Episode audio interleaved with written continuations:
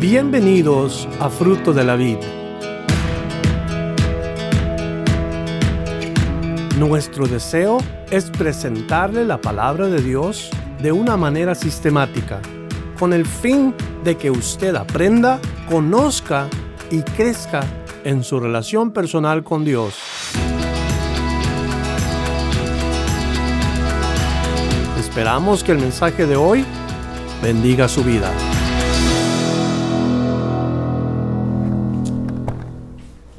En Génesis 35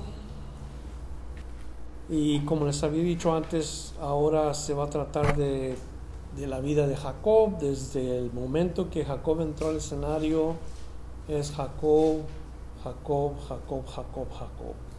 Pero hoy vamos a oír acerca de un nombre nuevo. Y, y eso nos va a enseñar algo. En el capítulo 35, nosotros miramos el versículo 1 en donde Dios nuevamente se encuentra con Jacob. Y le dice Dios a Jacob, levántate y sube a Betel y quédate allí. Y haz allí un altar al Dios que te apareció cuando huías de tu hermano Esaú. Entonces Jacob dijo a su familia y a todos los que con él estaban, quitad los dioses ajenos que hay entre vosotros, y limpiaos y mudad vuestros vestidos,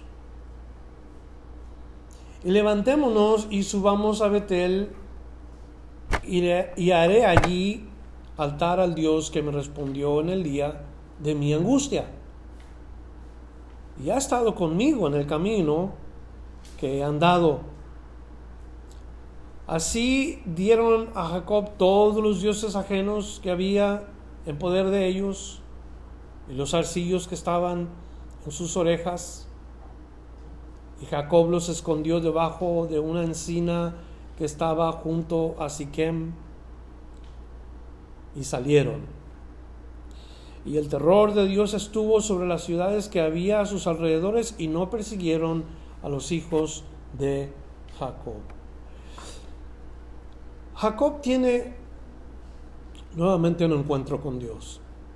Y la primera vez que se encuentra con Dios, Jacob tiene un estado de ánimo totalmente diferente al que ahora tiene. Antes era un estado de angustia, como nos dice la escritura aquí, estaba huyendo porque había hecho algo malo, su hermano lo quería matar, pero ahora Jacob no está angustiado. Ahora Jacob no huye de su hermano. Y esto nos enseña algo muy importante. Dios se le aparece en el tiempo de angustia, pero Dios también se le aparece en el tiempo cuando no tiene angustia.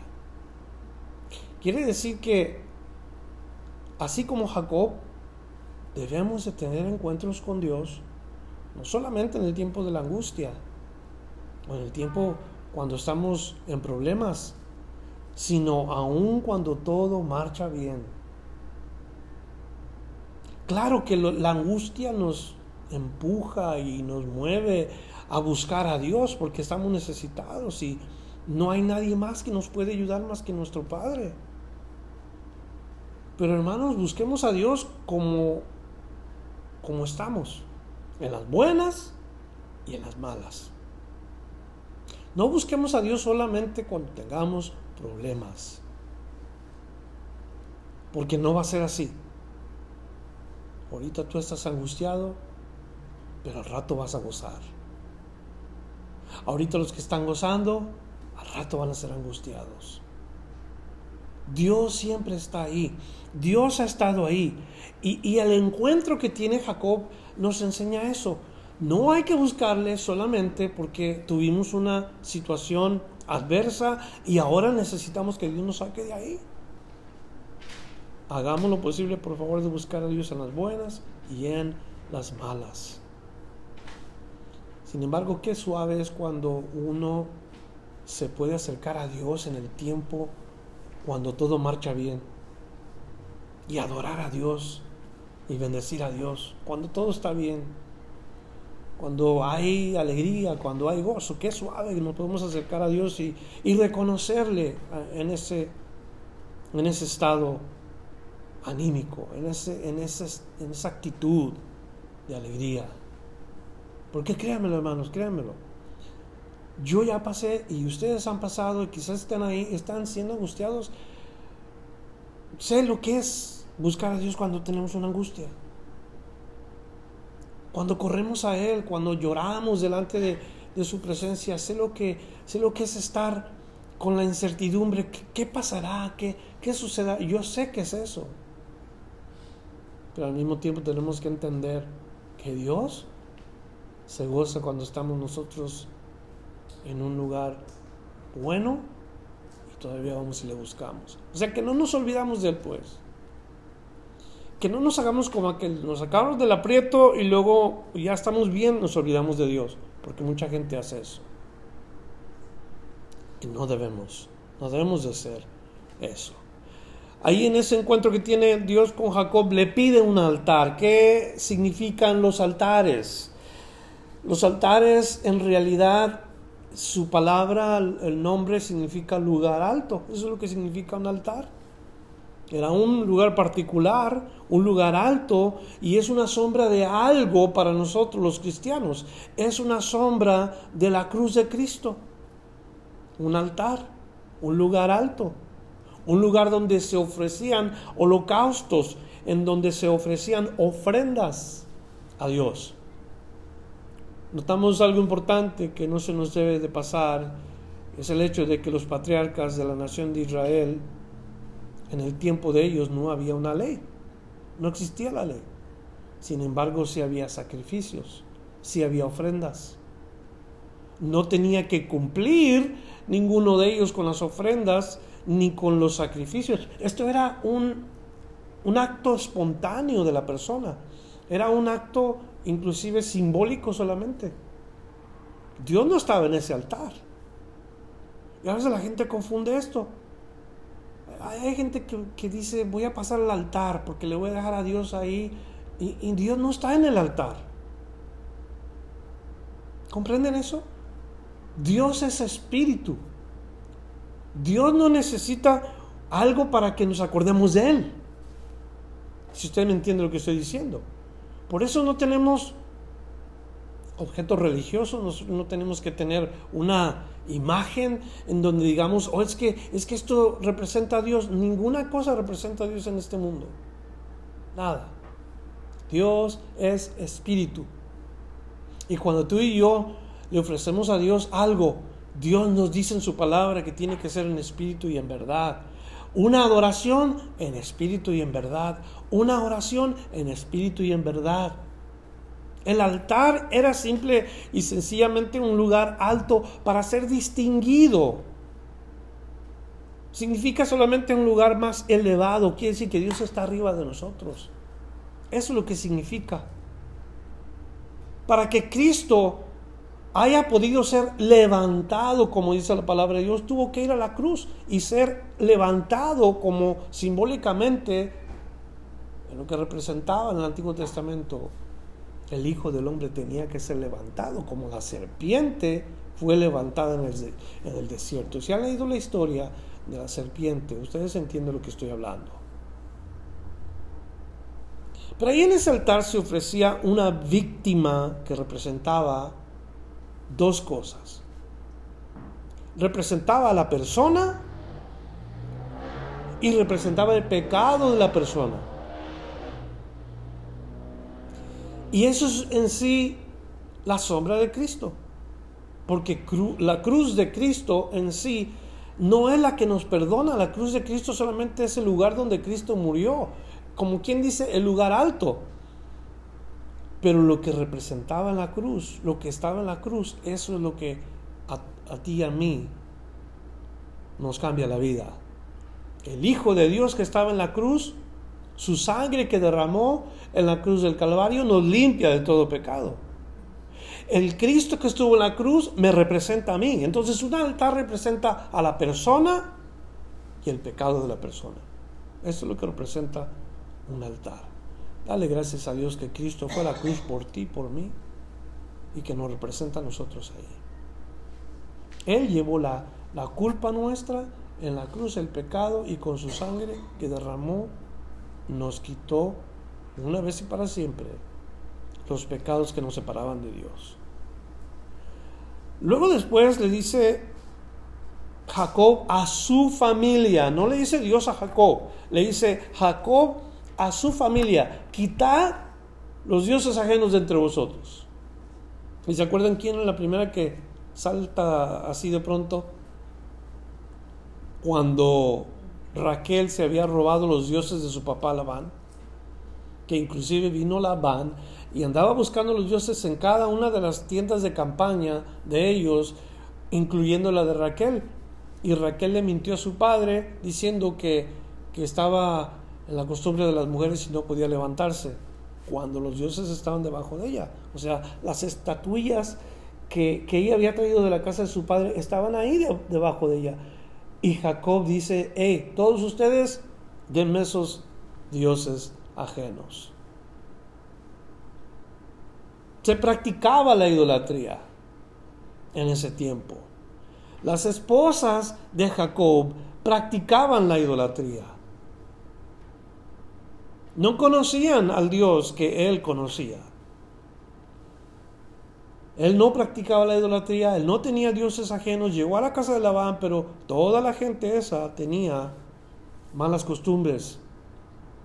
Cuando tiene su encuentro personal con Dios, Él le dice a toda la familia, aquí se va a acabar todo esto.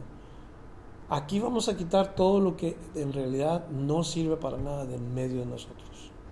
Es como cuando Josué le dice a la gente de Israel, hey, ustedes decidan hoy a qué dioses van a servir, a los dioses que están al otro lado del río o al Dios verdadero que nos ha sacado de todo esto. Y, luego le dice, yo en mi casa hemos hecho una decisión, yo en mi casa serviremos a Jehová. Y luego traza una línea para que se decida la gente. Idolatría. Dios no permite que los hijos del Señor tengan idolatría. Estamos hablando del pueblo de Israel, estamos diciendo de la nación de Israel, que eran idólatras.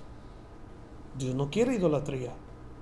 Dios pide que saquemos de nosotros todos esta idolatría que nos puede acompañar, porque inclusive dice, eh, denme los arcillos, o sea, los aretes, que ustedes traen en las orejas, que con toda seguridad era una figurita de algún dios pagano, porque si no, ¿para qué se los pedía?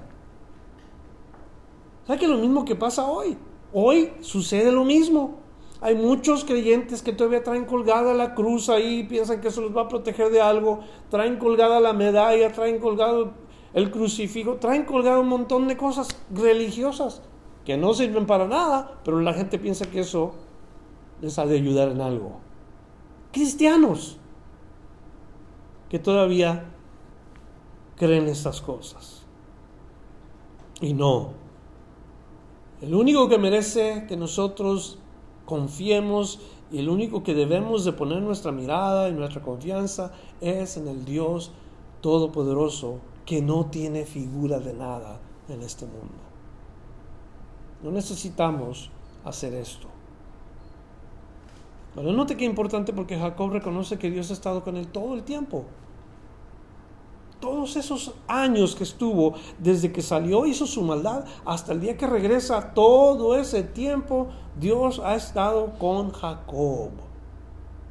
Cada momento, cada decisión, Dios había estado ahí. A veces pensamos, ¿por qué no suceden las cosas como no suceden? Recordémonos algo, si hemos creído en Dios, desde el momento que nosotros le, creímos, ha comenzado una historia de fe con Él como una aventura. Y cada cosa que sucede en nuestra vida es porque Dios lo ha permitido. Es porque Dios nos ha querido enseñar algo. Y nada mejor nos pudo haber sucedido que Dios nos haya encontrado. Nada mejor. Desde que salimos hasta que salimos. Ojalá me entienda lo que estoy diciendo. Dios te conoce a ti querido hermano y hermana, desde antes de que salieras del vientre de tu madre. Por eso dije, desde que salimos hasta que salimos. Hasta que salimos significa hasta que partamos de este mundo. Entonces, desde que salimos hasta que salimos, desde que nacemos hasta que morimos, Dios sabe quiénes somos. Y si le hemos creído, y si le hemos aceptado como Señor, porque la idea de aceptar a Dios como Señor es el dueño de mi vida, tenemos que saber que hemos confiado en Él cuando dijimos eso. Salimos del vientre de nuestra madre, no sabíamos nada, de pronto un día Dios nos llama porque nos conocía y cuando respondemos a su llamado entonces comienza la aventura de fe. Unos de una manera, otros de otra manera. Por eso la urgencia de enseñarle a los hijos el temor a Jehová, desde chiquitos, desde que están en el vientre de, la madre. Hablarles de Dios, leerles la Biblia, cantarle alabanzas, hablarles de Cristo, desde que están en el vientre de la madre. Y, usted decir, eso se oye muy, muy cursi, hermano pastor. Eso está medio raro que usted le esté hablando a una criatura en el vientre. Créamelo. Es importante. Tocar, tocar su vientre y, y hablarle a esa criatura y orar por esa criatura es importante. Preparar el camino del hijo o de la hija. Urgentemente enseñarle a todos nuestros hijos que hay caminos en este mundo que son mejores que los caminos del mundo, desde que nacen. Por eso cuando alguien quiere presentar a su niño, para mí es bien importante que la persona esté caminando con Dios. Si una persona no camina con Dios y quiere dedicar a su hijo, a su hija, pero no conoce la palabra, no conoce los caminos del Señor, no, no sabe nada, ¿cuál beneficio le va a traer a esa criatura de dedicarlo al Señor? Ninguna.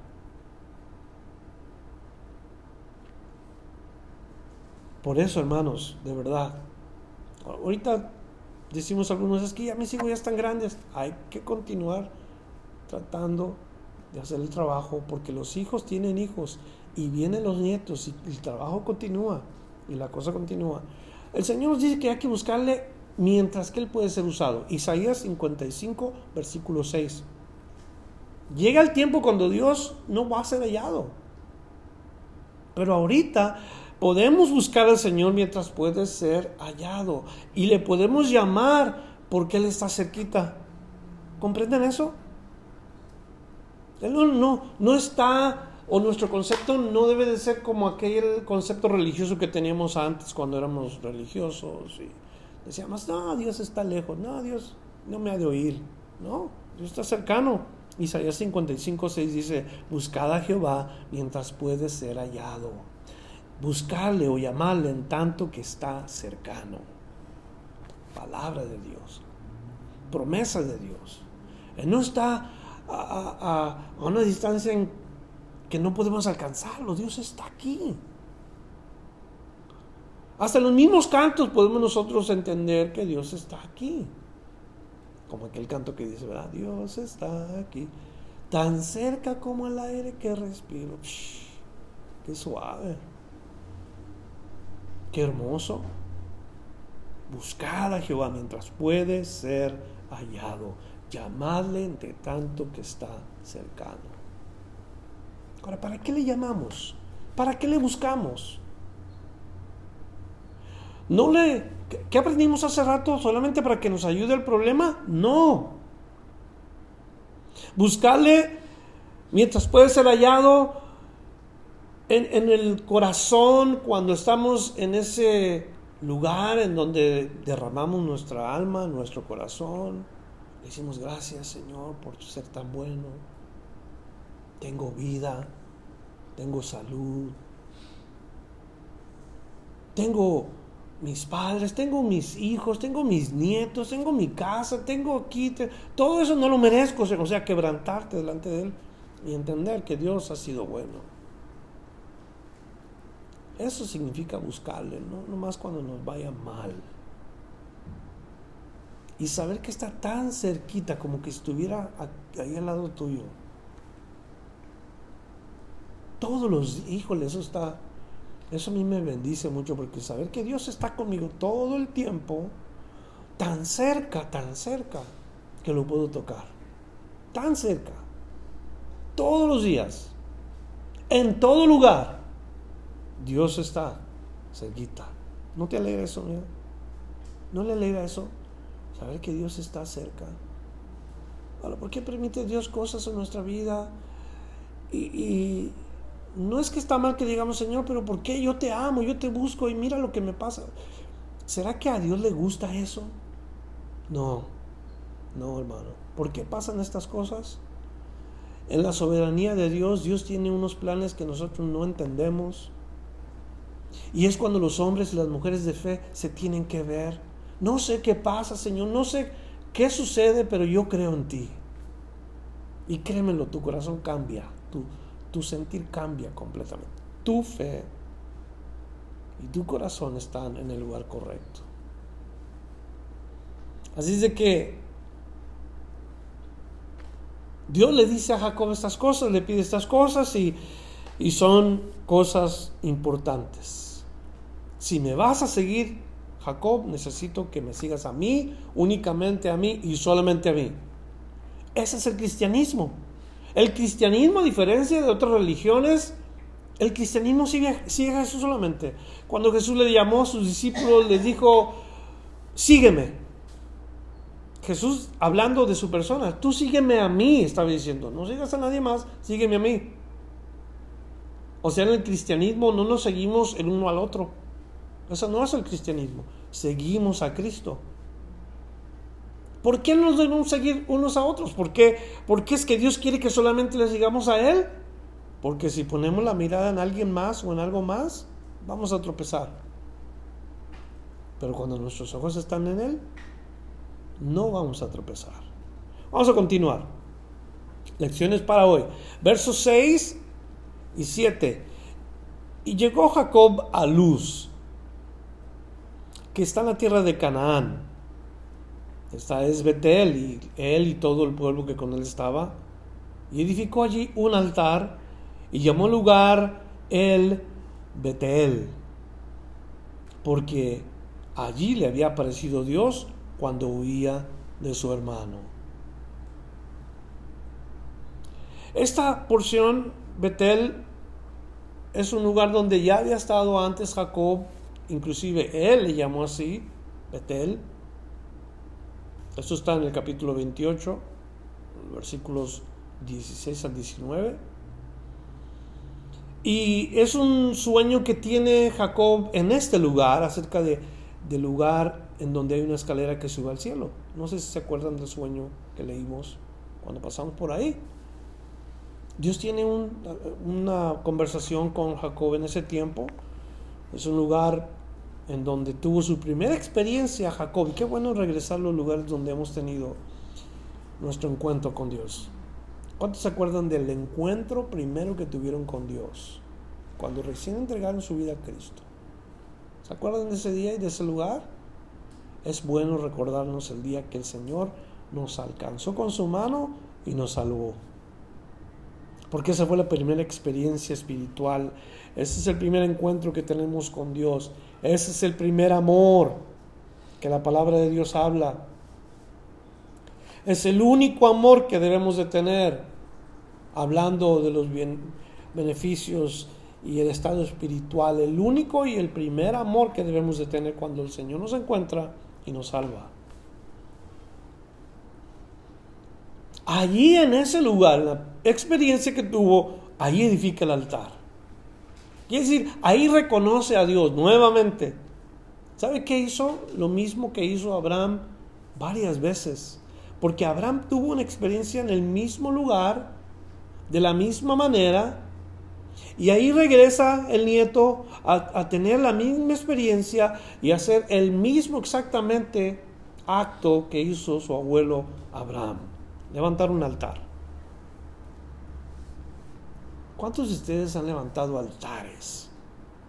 Estoy hablando simbólicamente, no estoy hablando de algo físico, sino simbólico. ¿Cuántos de ustedes se han puesto en un lugar en donde no hay nadie, nadie te está viendo, y tú estás levantando tu corazón al Señor. Y te encuentras ahí en ese lugar donde Dios te habla a ti. Y estás seguro que Dios te habla a ti. Y estás seguro que Dios te está tocando a ti. Es un encuentro entre tú y Dios personal. Es un tiempo íntimo entre tu mejor amigo, tu primer amor, la primera experiencia espiritual y tú. Y no hay nadie más que pueda entrar ahí. ¿Cuántas veces de veras hemos tenido ese repetido encuentro con Dios? Los patriarcas lo tuvieron. Abraham lo hizo, Isaac lo hizo, Jacob lo hizo, David el rey lo hizo, Pablo tuvo encuentros con el Señor. O sea, estos hombres de fe tuvieron encuentros con Dios de una manera particular, especial. ¿Hay una diferencia entre ellos y nosotros? No. ¿Es diferente el espíritu? No. Por lo cual debemos de buscar esos momentos. Un día yo a mí me gustaba irme a la parte, la mera esquina de mi casa hay una esquinita donde tenía yo una uva de recién que nos cambiamos. Fue la primera uva que planté ahí, pero no le daba el sol. La quité y la puse en otro lugar, pero ese lugar siempre me gustó ahí para ir a, a platicar con el Señor. Y poco a poco se fue llenando de escombros y ya no pude tener ese lugar particular para, para tener ese tiempo. Y un día llegó Fausto Quesada y mm, como había compartido esa ilustración una vez, me dijo, esta es la esquina de la que, de la que hablabas cuando tenías tiempos a veces con el Señor. Le digo, esa es la esquina de la que hablaba. Dice, pero ¿dónde, dónde te ponías? ¿Dónde te sentabas? que porque estaba todo lleno de escombros ya. Digo, no, ahorita ya no está como antes, pero ese es el lugar. Y me dice, ¿y ahora dónde lo tienes? Y me quedé callado. ¿Sabe por qué? Porque ya no tenía un lugar especial. Había sido reemplazado tal vez por estar enfrente de la computadora con los libros o con los cuadernos y, y como que se me había olvidado eso. Pero qué importante y qué bueno es que tengamos un lugar donde vamos y nos quebrantamos delante del Señor. Aquí sí que el Señor me está diciendo esta noche, ve y escombra todo eso y ve y busca tu lugar otra vez.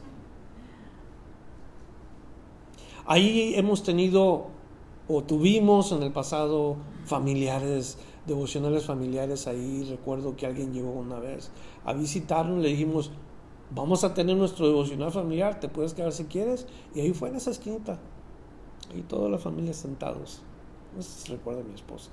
Y ahí estuvo él. Pero qué bueno tener un lugar así. Qué suave que, que podamos tener intimidad con el Señor adorar al Señor en nuestra vida personal. No con la mamá, con el papá, con la esposa, con los hijos, no, tú solito, tú solita. Un día, toda lengua, toda nación, todo pueblo van a venir a adorar a Dios. ¿Sabías tú eso? Un día. Según Apocalipsis 14, 15, versículo 4, eso es lo que nos dice la palabra.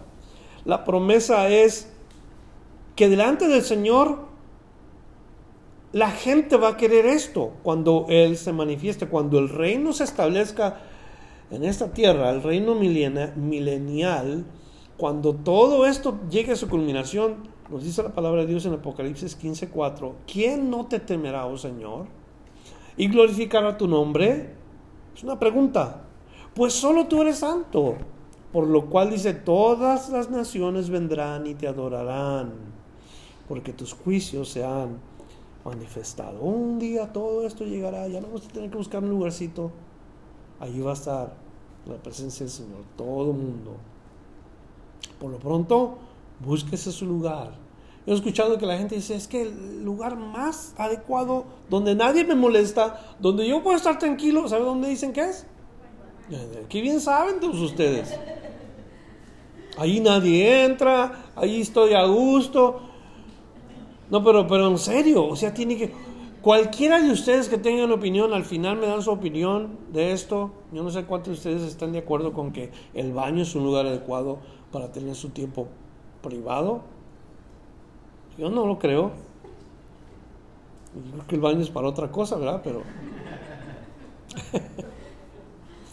Viene una noticia triste en el versículo 8. Entonces murió Débora, ama de Rebeca, fue sepultada al pie de Betel, debajo de una encina, la cual fue llamada Alom Bakut.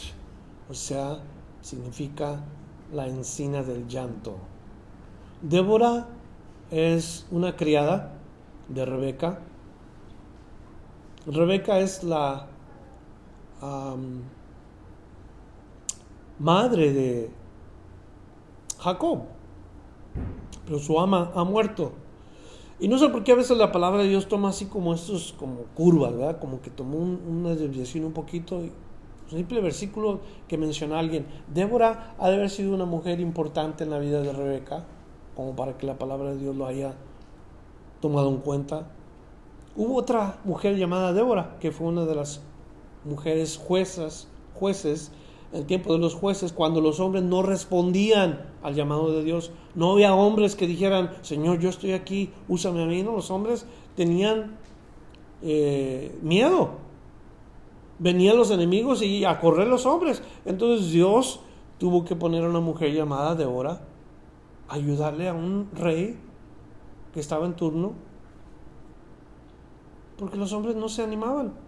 Y siempre es triste cuando no hay valientes y las mujeres tienen que ser usadas. Es triste eso. Yo creo que hasta Dios le entristece porque los hombres no se portan varoniles. Tienen miedo al servicio de Dios.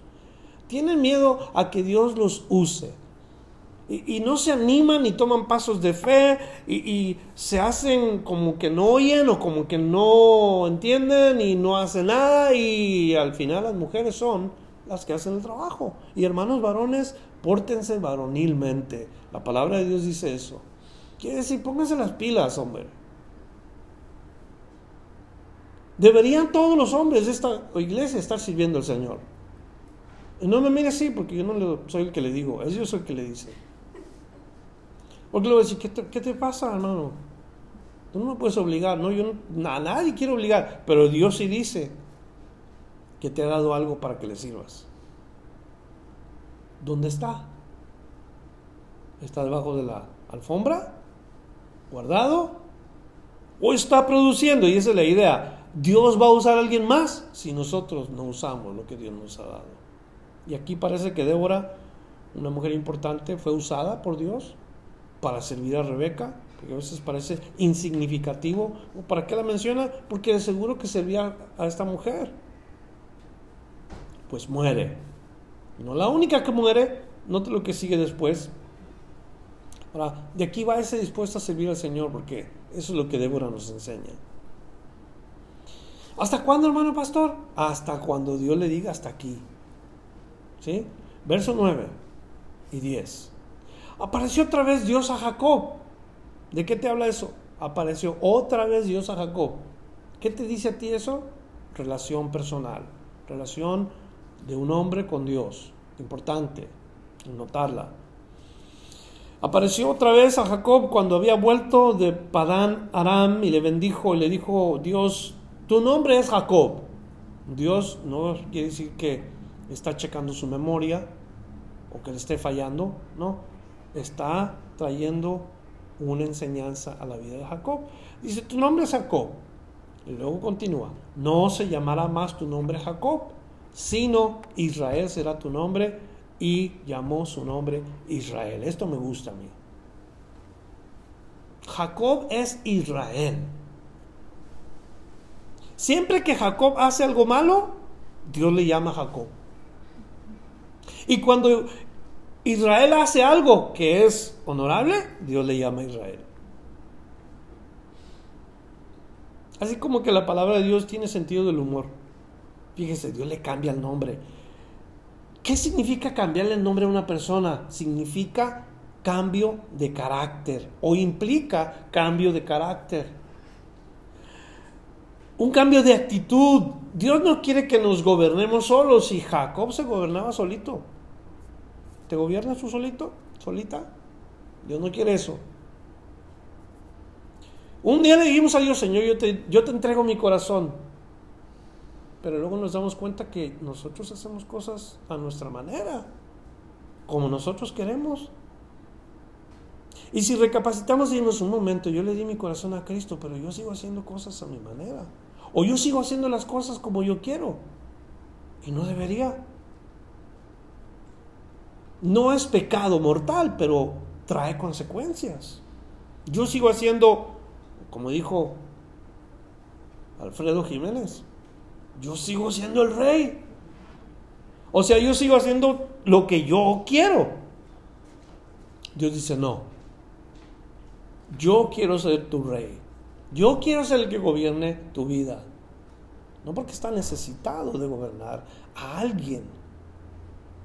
Porque ha de pensar alguien, no, pues, Dios quiere gobernarnos porque se ha de sentir que, que, ya no tiene poder o que Dios ya no tiene la manera de, de controlarnos y no, nada de eso. No somos títeres para que Dios nos trate así. Dios quiere ser el rey de nuestra vida cuando nosotros voluntariamente le cedemos nuestra vida a Él. Porque Él, es, Él gobierna todo el universo. No necesita gobernarnos. Él gobierna todas las cosas. Todas las cosas que existen están sujetas a la autoridad de Dios. No es que esté desesperado de poder. Él es todopoderoso. Nunca ha dejado de serlo.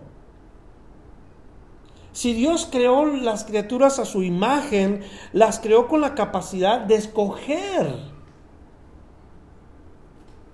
Voluntad. Porque cuando tú escoges es una muestra de que tienes voluntad. Si te gusta algo, tu voluntad es escoger aquello. Si no te gusta, tu voluntad es no hacerlo. Dios nos creó así, como Él.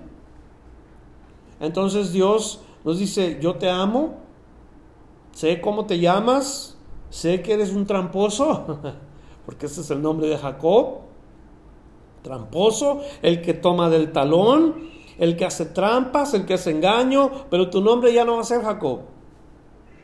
Yo, quien te crié, quien te hice desde el vientre de tu madre, te voy a cambiar el nombre al nombre de Israel. ¿Qué significa el nombre de Israel? Significa gobernado por Dios. Ahora, ¿qué queremos, hermanos? ¿Que nos gobierne la carne o que nos gobierne Dios? Escojan, porque eso es exactamente lo que Dios está enseñándonos hoy. ¿Qué quieres, Jacob? ¿Quieres seguir en lo tuyo o quieres que yo te gobierne? Verso 11. Dijo también Dios, yo soy el Dios. Dígalo conmigo, esa parte. ¿Qué dice? ¿Otra vez? ¿Qué significa omnipotente? que todo lo puede. ¿Puede cambiarle el nombre a Jacob, sí o no? Claro que sí. ¿Pudiera ser de Jacob un donkey? Sí, pero Dios no es así, ¿verdad? Dios es todopoderoso, que sí, todo lo puede, pero le está dando a Jacob la opción. ¿Quieres que la carne te gobierne o quieres que yo, el omnipotente, te gobierne? ¿Qué nos conviene más? Un día les dije, ¿qué te conviene más? ¿Un billete de un dólar o un billete de un millón de dólares? O un, cheque de un millón de dólares. ¿Cuál te conviene más? Claro, ¿verdad? Es lógico. ¿Qué es lo que tú quieres? ¿Qué es lo que deseas en tu vida? ¿Que te gobierne la carne o que te gobierne Dios? ¿Que tú controles las cosas o que Dios las controle? Bueno, si Jacob escoge eso, dice, crece y multiplícate. Una nación y conjunto de naciones procederán de ti. Aquí hay algo que Dios está diciendo. Una nación y conjunto de naciones procederán de ti. Conjunto de naciones procederán de ti. Y luego dice, y reyes saldrán de tus lomos, la tierra que he dado a Abraham y a Isaac, la daré a ti y a tu descendencia después de ti la daré. Y se fue de él Dios del lugar de donde había hablado con él. Quiere decir, Dios parte de la presencia de Jacob, no quiere decir que Dios no, estaba allí, su presencia seguía ahí, pero de hablar con él, de presentarle su plan, culminó ahí. Ahora, Dios puede hacer todas las cosas. Cuando Él dice, yo soy omnipotente, Él puede hacer todas las cosas, aún las cosas imposibles. Lo que tú desconoces, Dios lo sabe. Y si Él te ama y tú entiendes que Él te ama, entonces sabiendo que todo lo puede, deberías estar tranquila, tranquilo. Porque habrá algo que Dios no pueda. Si hay algo que Dios no puede, entonces Dios no es Dios. Pero Él es. Y si Él es, agárrate. En buena manera te lo digo, agárrate. Agárrate fuerte de Él.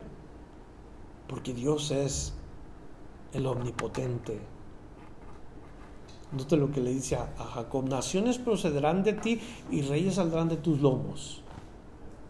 Las naciones a las que se refiere Dios en realidad no son otras naciones, sino la misma nación de Israel. Porque ¿cuántas naciones es la nación de Israel? Una. La nación de Israel debe de ser una sola.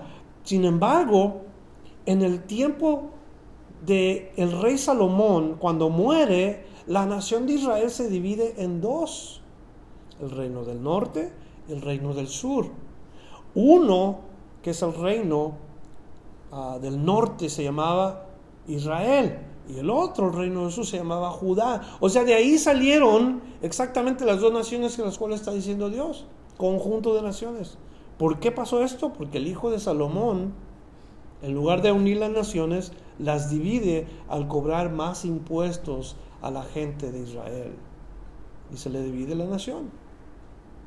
Después viene todo ese tiempo, el tiempo de los reyes. En ese tiempo hubo reyes que temían al Señor y hubo reyes que no temían al Señor. Reyes buenos, reyes malos. Todo esto le está diciendo Dios a este hombre que ahora se llama Israel. De ti saldrán naciones y conjunto de naciones. La nación de Israel, uno, pero conjunto de naciones, reino del norte, reino del sur. Reino de Israel, reino de Judá. Cada uno con sus respectivos reyes. Y reyes buenos y reyes malos. Plan de Dios todo eso. La mano de Dios todo esto. Seguimos verso 14. Jacob erigió una señal en el lugar donde había hablado con él, una señal de piedra, derramó sobre ella libación y echó sobre ella aceite y llamó Jacob el nombre de aquel lugar donde Dios había hablado con él, Betel. Y, ¿cómo se llamaba el lugar? Llegó a luz, que es Betel, luz. Nos dijo el versículo, los versículos anteriores. Qué bueno que cuando nosotros llegamos a un lugar, sea un lugar donde hay luz. O cuando nosotros llegamos, llegamos como la luz, no como las tinieblas. Porque el Señor dice en su palabra, vosotros sois la luz del mundo. Una lámpara encendida no se pone debajo de la mesa, sino arriba. O sea, esos son los cristianos, los creyentes. Que seamos luz. Jacob llega a un lugar llamado Luz, a Betel. ¿Y qué hace ahí? Ahí levanta como un monumento. ¿Y qué hace en este monumento? Hace un derramamiento de libación y echa sobre ella aceite. Estos dos elementos que se describen aquí son lógicamente derramados sobre este lugar alternativamente, primero uno y luego el otro. El primer derrame no sabemos lo que era, se llama libación, pudiera haber sido una representación de algo.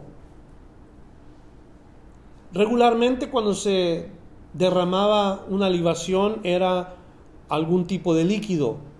Por un momento vamos a suponer que era sangre, la sangre de algún cordero o la sangre de algún animal.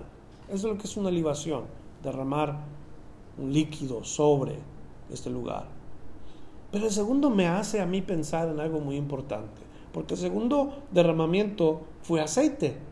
¿Qué es el aceite simbólicamente en la, escritura? ¿Qué es? ¿Qué representa? El Espíritu Santo. Si supongamos que fue aceite y supongamos que fue, ¿qué no representan a Cristo estas dos cosas? ¿No representan uno la sangre de Cristo y la otra el Espíritu de Dios? Si acababa de hablar con Dios, óigame, qué importante enseñanza hoy que Jacob haya tenido esa revelación. Si es que fue así. Aunque nosotros podemos solamente especular. Lo que sí sacamos de ilustración aplicable aquí es la unción del Espíritu Santo para que nosotros podamos continuar sirviendo al Señor de manera agradable, como lo estuvo haciendo Jacob todo este tiempo. Verso 16. Después partieron de Betel y había ahí como media legua de tierra para llegar a Éfrata cuando dio a luz Raquel. ¿Como cuántos años tendría Raquel cuando dio a luz? No era una jovencita, ya tenía a su primer hijo. ¿Ustedes recuerdan cuántos años tenía ah, Jacob aproximadamente? Más de 60 años Jacob. Cuando vino y se iba a encontrar con su hermano, 61 años aproximadamente. ¿Cuántos años pasaron aquí? ¿Quién sabe? Quizás Raquel era más joven que Jacob por algunos 10 años, 15 años. Tendría como unos 50 años Raquel cuando tiene otro hijo. Y miren lo que acontece, verso 17. Verso 16, terminando, dice, y hubo trabajo en su parto. Y aconteció como había trabajo en su parto, que le dijo la partera, no temas, que también tendrás este hijo. Y lo tiene, pero no le dice lo que le va a suceder a ella. Y aconteció que al salirse el alma, o salirse el alma, porque murió, llamó su nombre Penón. Quiere decir, la partera dijo lo correcto, vas a tener a tu hijo, pero no supo que iba a morir. Entonces tiene el hijo, y al momento de tener el hijo, muere. Benoni significa hijo de mi tristeza o hijo de tristeza. Eso es lo que significa Benoni. Y así le quisieron poner. Pero Jacob le llama Benjamín. Y Benjamín significa hijo de la mano derecha. Y a estos dos hijos de Raquel los ama Jacob de una manera totalmente diferente que los demás. A José le hace una túnica de colores, implicando que él estaba como por encima de los otros hermanos que eran mayores. Los hermanos se burlaban de él, le tenían coraje.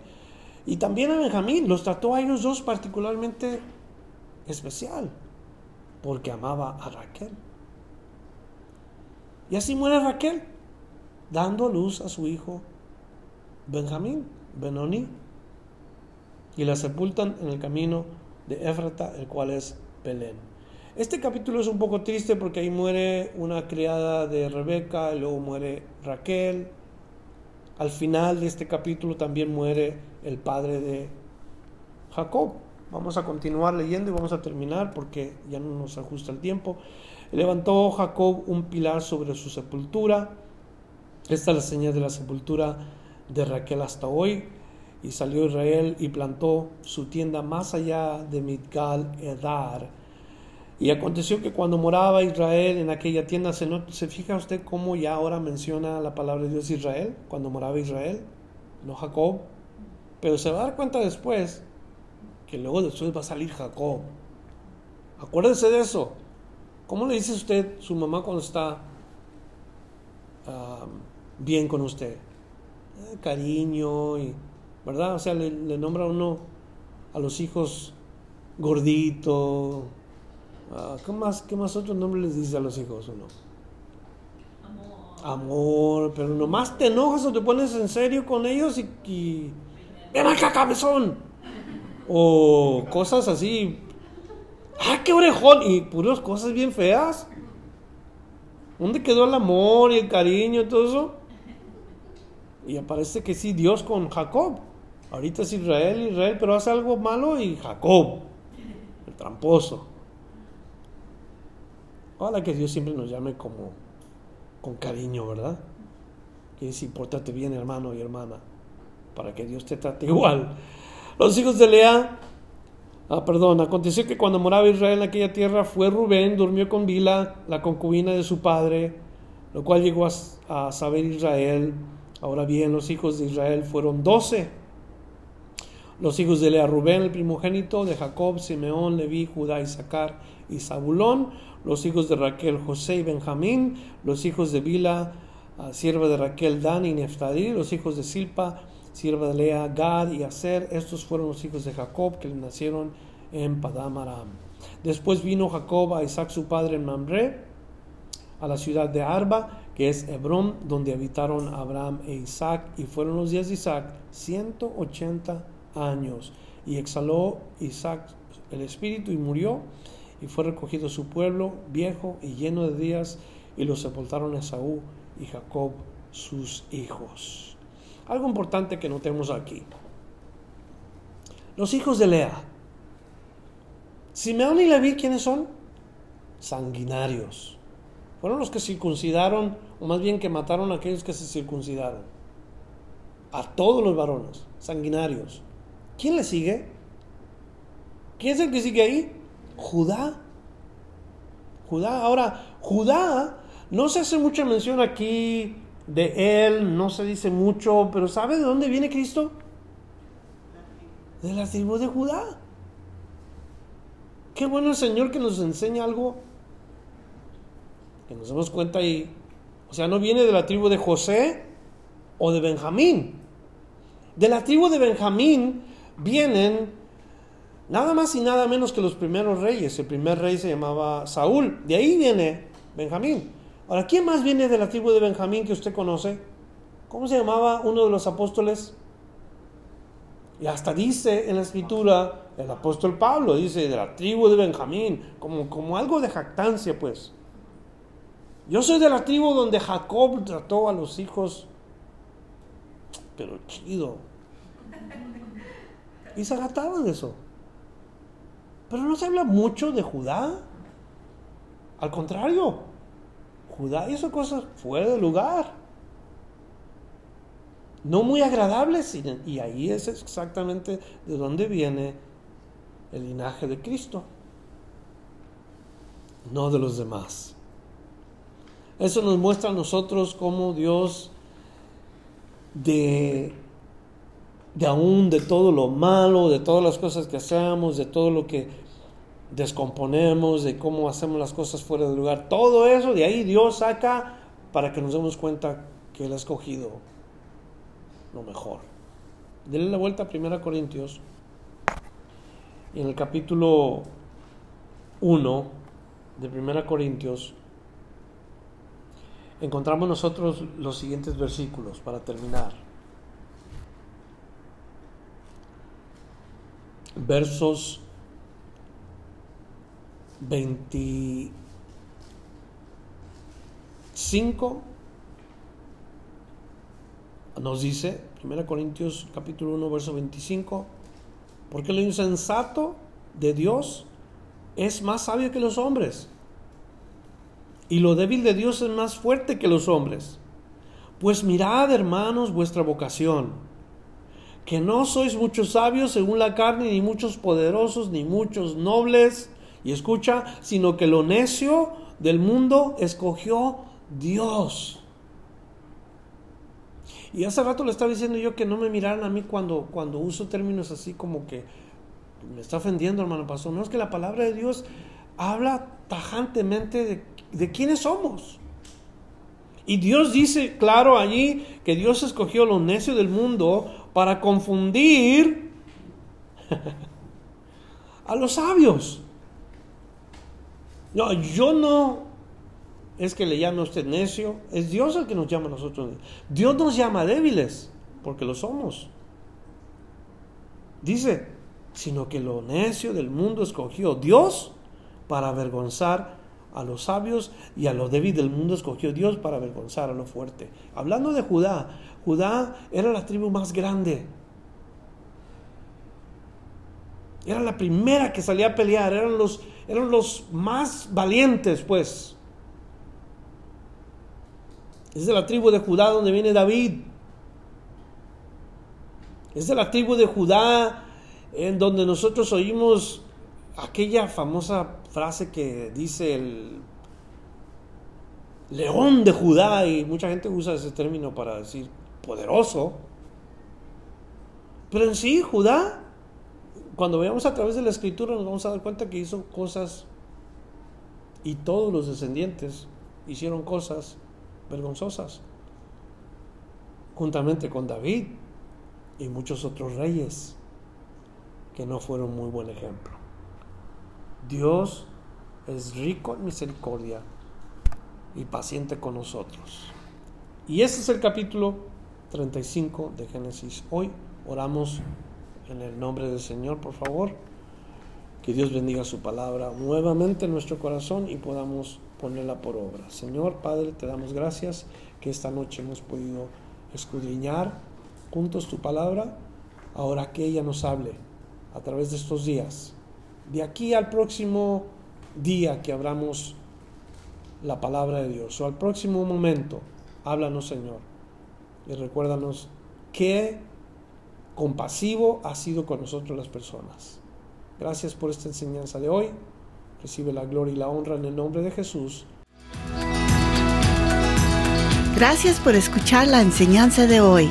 Visítenos en frutodelavid.com para escuchar más mensajes, para obtener las notas del estudio y para comunicarse con nosotros. Que Dios le bendiga abundantemente.